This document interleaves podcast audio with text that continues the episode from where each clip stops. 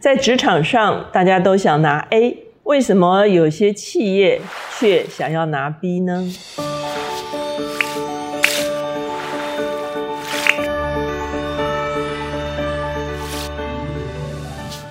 大家好，我是乔美伦老师，每周一次在乔氏书房与大家见面。今天我们的主题是老书新读。今天我们所要介绍的这本书叫做《B 型企业现在最需要的好公司》，它的作者莱恩·汉尼曼。他是伦敦政经学院的硕士，他目前担任企业的顾问，他也曾经做过高阶主管的教练、会议的主持人，以及汉尼曼永续发展顾问公司的创办人。基本上就是协助企业来取得这个所谓的 B 型认证。他自己曾经连续获得好几年的 B 型企业贡献奖。作者其实。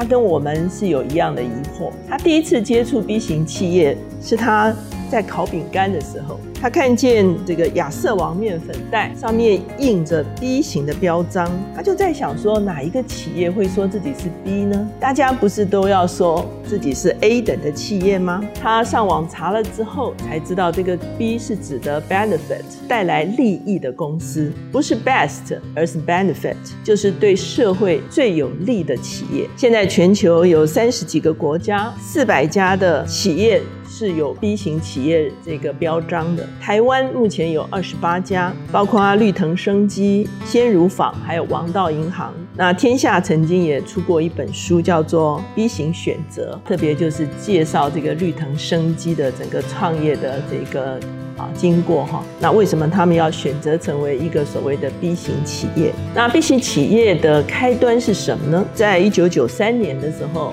，A N D One 它是球鞋、球衣的制造商。那它一九九五年的时候就营收四百万美元。可是呢，他开始的时候，他就有他的一个企业文化，包括他们公司设立篮球场，给员工育婴假，百分之五的盈余捐给慈善机构，也定定了很多。啊，其他连锁的供应商他们的行为准则哈，确保工人的健康和安全，工资合理化，有职能训练，所以基本上。它是一个企业文化非常好的一个公司哈，那他后来呢，因为非常赚钱，后来他就出售。可是他出售之后，就发现他们所承诺的企业文化全部都瓦解了。所以呢，这就是让他们觉得非常可惜哈，因为他们建立了非常好的企业文化，可是，在其他的买家买去之后，这个企业文化就全部瓦解了。所以他们就开始想，他们几个创办人，他们就在想，我们是成立一个新公司呢，重新开始呢，我们是成立创业基金。新来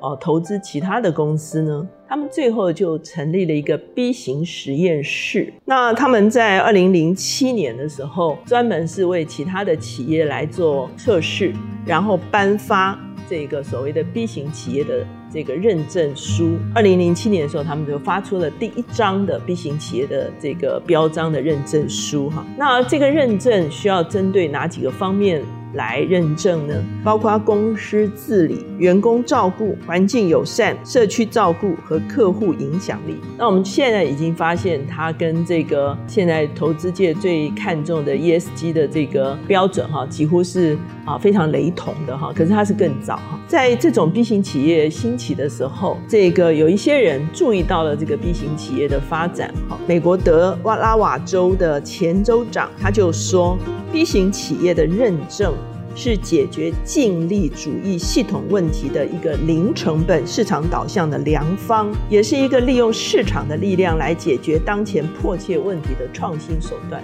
那台大的教授李吉仁，啊，也在他对这本书，就是我们手上这本书的推荐文的里面特别说，过去一百年，资本主义虽然战胜了其他的主义，但是资本主义下的市场经济。以及利益最大化为目标的企业发展，显然难以兼顾社会公平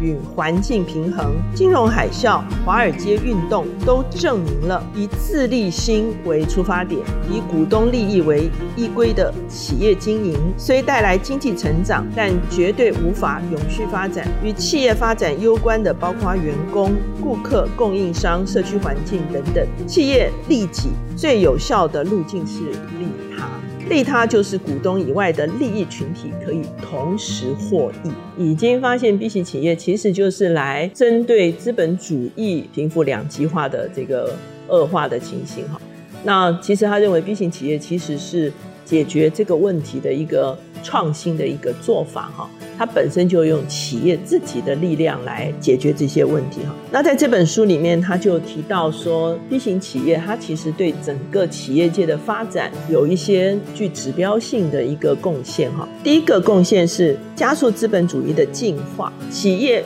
为什么会偏向短期获利呢？并不是只是因为贪婪，而是通常企业是用这一个短期获利来作为一个企业的。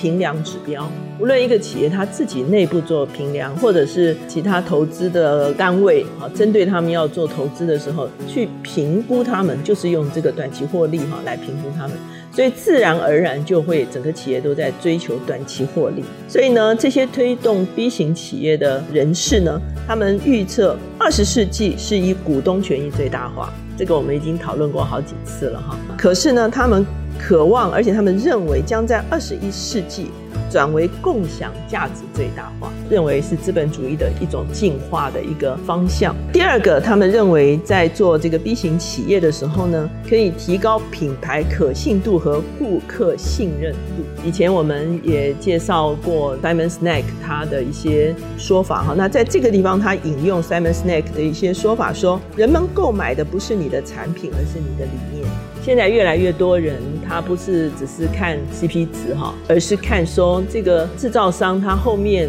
它的一些价值系统，即便价钱高一点，他们愿意去购买这些具有价值意义的一些产品。那因为 B 型企业它是高度透明化，就是它把它的制造过程，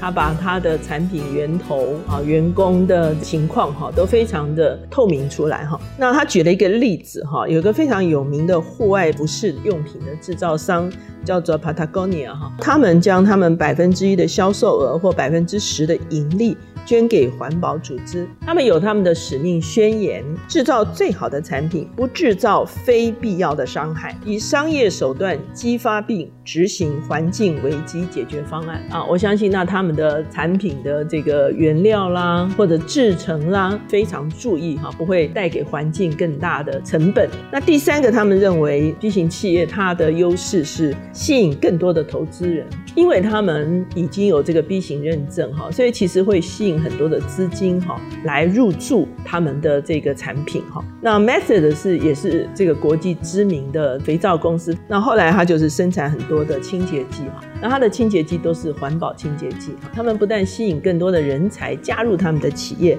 二零一三年的时候，欧洲有一个啊有机清洁大厂，这个医科。把他们收购了哈，怡科现在他打算也来登记这个 B 型认证了哈。他其实因为他的价值观非常清楚，他的客户群也会非常清楚，所以他也很容易拿到投资人的融资哈。那第四个这个 B 型企业的这个优势呢，是他们可以长期维护他们自己的企业使命。刚才我们讲最早的这个 A N D One 呢，他们就是因为卖给别人哈，所以他们的企业文化就瓦解了。可是如果你是拿到 B 型认证的时候，你是可以用你 B 型认证里面所传导的这个价值系统呢，focus 你的企业文化，使你的企业文化不会淡化掉了哈。那他举的例子是这个 Etsy 哈，它是一个电子商务的交易企业。它的副总裁曾经说，最大的改变是我们的内部看清楚那些营运方式与公司文化有机会提升。因为呢，B 型认证他们隔几年就需要再重新认证哈，所以呢，他等于是利用这个认证来校对他自己的内部的文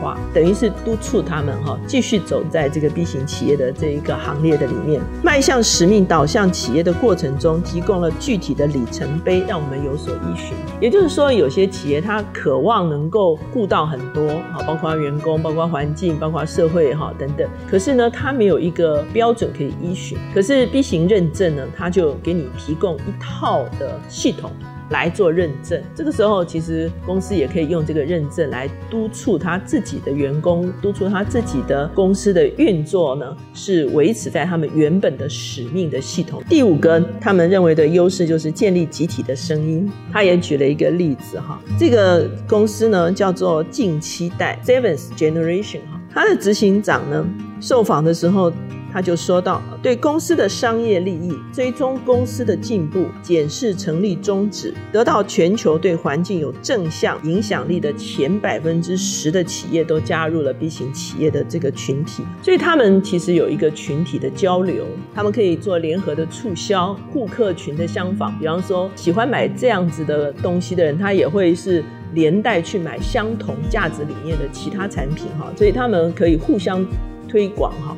那有一个共同遵守的架构，互相学习。对企业文化而言，他们可以吸引优秀的人才加入，打造优质企业，系统性的维护企业价值。从某一个角度来讲，是打群架哈。那为什么呢？因为都在这个 B 型标章下面的时候呢，你推荐我，我推荐你哈，或者是联合推广哈。那它其实有一定的广告效益在这个中间哈。那第六个，他们认为 B 型企业啊带来的一个影响就是成为全球化的运动。他们认为 B 型企业会是一个重要的一个趋势。这本书其实后半段几乎就是一个 handbook，它就是教你怎么样啊来使你的企业可以取得 B 型认证的哈。那它有网站哈，网站上我上去看哈，也有很多的测试哈，你可以预做一些测试哈，看看你的公司是不是一个 B 型的企业哈。在我们的这个书房的里面呢，介绍了很多，比方说关于气候变迁呐，比方说关于永续发展啊，循环经济啊，还有这个 ESG 的这个概念哈。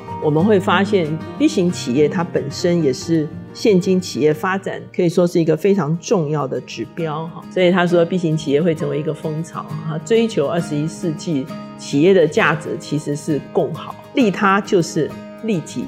最近的距离。那今天这一本 B 型企业现在最需要的好公司，让我们在思考我们的企业的方向上面成为一个非常重要的指标，所以把这本 B 型企业介绍给大家。